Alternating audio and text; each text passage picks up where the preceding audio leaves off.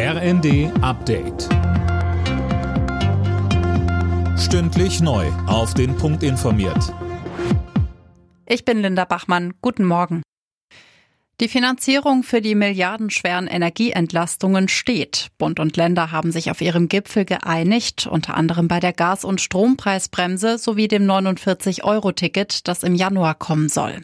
NRW-Ministerpräsident Hendrik Wüst. Aus Sicht der Länder hätte es natürlich auch an mehreren Punkten noch bessere Lösungen gegeben. Das verwundert äh, nicht. Aber es gibt jetzt eine Gesamtverteilung zum Entlastungspaket und eben auch zur Lastenverteilung und dadurch gibt es Planbarkeit für die nächsten Monate. Das heißt, die Gaspreisbremse und das Entlastungspaket 3 werden kommen.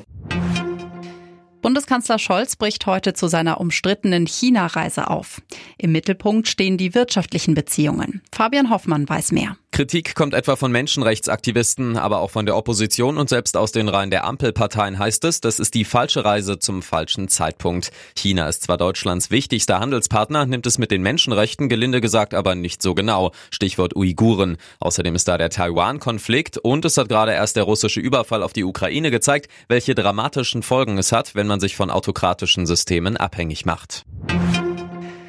Fußball-Weltmeister Jerome Boateng ist wegen Körperverletzung erneut schuldig gesprochen worden.